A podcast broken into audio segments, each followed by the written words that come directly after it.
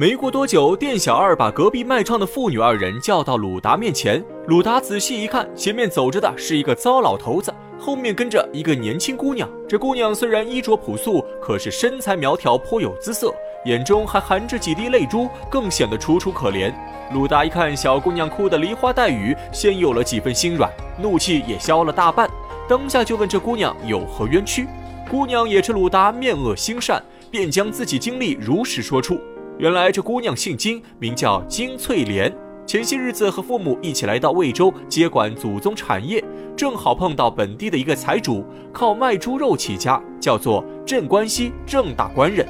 镇关西看上了他们的祖屋，按照现在的市价，这房子值个一百来万。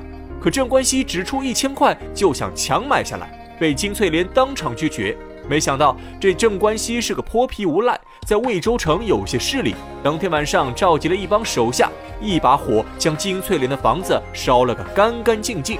经此一事，金翠莲的母亲一病不起，没过多久便撒手人寰。可郑关西还不放过他们，又想用三十贯钱买下金翠莲当他的小妾。这三十块钱在当时连头猪都买不下，更何况一个活生生的妙龄少女。金翠莲不肯答应。郑关西便让人抢走金老二的钱财，想活活饿死金父。金翠莲不忍心看父亲受苦，便答应郑关西签了一份卖身契，给他入府当小妾。一个清白黄花闺女就这样被郑关西给糟蹋了。谁知更过分的还在后面。郑关西有个正房老婆，又丑又凶，嫉妒金翠莲年轻美貌，每天都使唤她干些粗活重活，稍有不如意就毒打翠莲。翠莲被折磨的受不了，偷偷跑出政府。郑关西知道后，却说金翠莲是私自逃跑，违背了卖身契的条约，要反过来赔偿他三千贯钱。金翠莲身无分文，郑关西就让他去酒楼里面唱曲儿，每天赚的钱都要如数交给他。金翠莲和父亲有心想要逃跑，可郑关西给客店的老板下了命令，不准他们私自离开。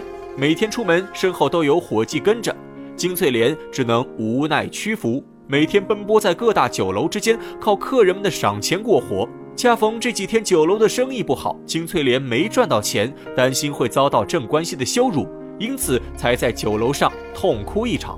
金翠莲一番话说完，真是闻者伤心，听者流泪。鲁达听得火冒三丈，七窍生烟。他一来恨着镇关西欺压良民，二来恨着金家老头窝囊无能。你这个老二，你的女儿是个女孩身，她不打不闹还说得过去。这世上的恶人，都是被你这样的懦弱之辈给宠出来的。我告诉你，这世间有两种人，一种是不要命的，还有一种是认命的。我问你，你为何不可不要命去和他拼命呢？我们现在不在拼命的唱曲儿吗？你，哎，金老二这话正是大部分老百姓的心思，他们不敢反抗恶人，只能逆来顺受，却不知如此一来，正是让恶人越恶，坏人越坏。鲁大爷看金老二烂泥扶不上墙，当下就要亲自出手去打死那郑关西。关键时刻被李忠和史进拦下，史进提醒鲁达，现在打死郑关西会牵连到金家妇女。不如先放走他们父女二人，然后再狠狠教训郑关西。鲁达觉得史进言之有理，换过金家妇女，让他们先回客栈收拾东西，明日一早便送他们出城。金翠莲对鲁达感激不尽。打发走金家父女二人后，鲁达也没有心情再喝酒，和李忠、史进各自分别，约好明日再见。次日，鲁达起了个大早，去找小虫精略相公告状。他把郑关西的恶事全部讲出，希望小金略能抓捕郑关西，为民除害。这小金略虽然主管一路军政，可他拿郑关西也没有办法，因为郑关西此人并不简单。他所开的肉铺和其他产业里面都有朝廷大官的投资和股份，郑关西每个月都要给这些大官交钱。名义上他是店铺老板，实际上只是朝廷高官的一条走狗。也正是因为背后有高官撑腰，郑关西才敢如此放肆。想到此事牵连甚广，小金略也不敢惩治郑关西。鲁达一听，怒火更甚，直接骂了金略相公一通。自古这衙门，那都是冲南面开的，可如今的官吏个个都是贪找贪财，却没有一个敢作敢为、无取无私的金略相公。这个金略相公，分文不值。放肆！鲁达这一番话真可谓是字字珠玑，把小经略骂得无地自容。骂完之后，鲁达离开经略府，赶往金家妇女住宿的客栈。他决定要亲自教训镇关西。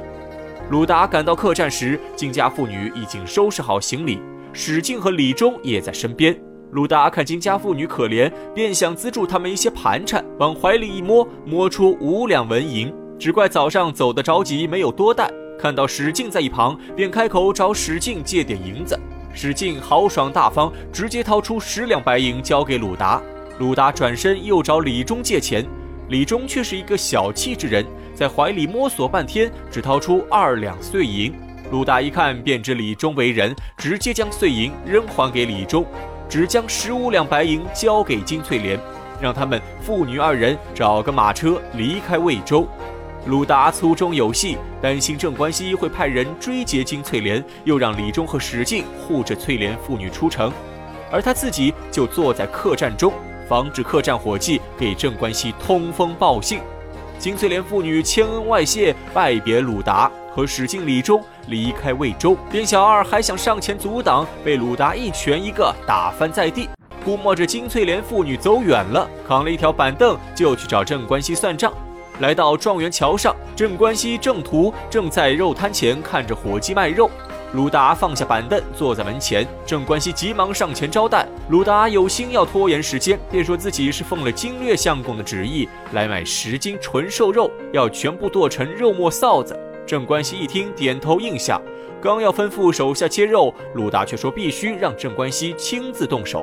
镇关西不敢反抗，乖乖跑去切肉。忙活了半个时辰，剁好了十斤瘦肉，鲁达却又让他再切十斤纯肥肉，也要细细剁成臊子。镇关西又忙活了大半天，剁好了十斤肥肉，可鲁达还不罢休，让镇关西再切十斤软骨，和先前一样，全部剁成臊子。镇关西这下忍不住了，起身大骂鲁达是来戏弄自己。鲁达心中一算，估计金翠莲父女已经走远，当下不再忍让，拿起两包肥瘦臊子劈头扔到镇关西身上。镇关西躲闪不及，头上脸上全部沾满肉沫，一时间狼狈不堪。这镇关西身为一个恶霸，拳打南山敬老院，脚踢北海幼儿园，一向都是他欺负别人，何曾受过如此欺负？镇关西瞬间大怒，操起案板上的一把快刀，便来砍杀鲁达。鲁达左腾右闪，躲过攻击，一板凳将镇关西绊倒在地。镇关西用力过猛，手中菜刀陷在桌子拔不出来，他索性搬起桌子打向鲁达。鲁达反手挥出一拳，直接穿透桌子，正打在镇关西的肥肚皮上，一拳将镇关西打飞数米。镇关西挣扎起身，抱住鲁达。鲁达双手一按，浑身力气迸发，将镇关西反身扔过头顶，砸在肉案之上。镇关西这下受伤颇重，再也站不起来。鲁达走到近前，抬起沙包一般大的拳头，又是一拳挥出，正打在镇关西的半边脸上。只听得一声骨裂爆响，镇关西被打翻在地，好不容易爬将起来，脸上鲜血直流，急忙向鲁达求饶。他不求饶还好，一求饶，鲁达更看不起他，将镇关西提起来，又是一拳打出，正打在镇关西的太阳穴上。镇关西凌空飞起，栽倒在地，浑身一阵抽搐，口中不断溢出鲜血，眼神也逐渐涣散。这正是将死之人的征兆。鲁达眼看不对，伸手过去一探鼻息，发现这镇关西只有出的气，没有进的气，竟是被他三拳活活打死了。鲁达心中慌乱，表面却强装镇定，对围观众人表示：“镇关西是诈死，等明日再来打他。”匆匆说完，鲁达拔腿便走。鲁达走后，众人才敢凑上前来，一看镇关西模样，便知是死人了。众人惊慌四散，有去通知家属的，也有去报官的。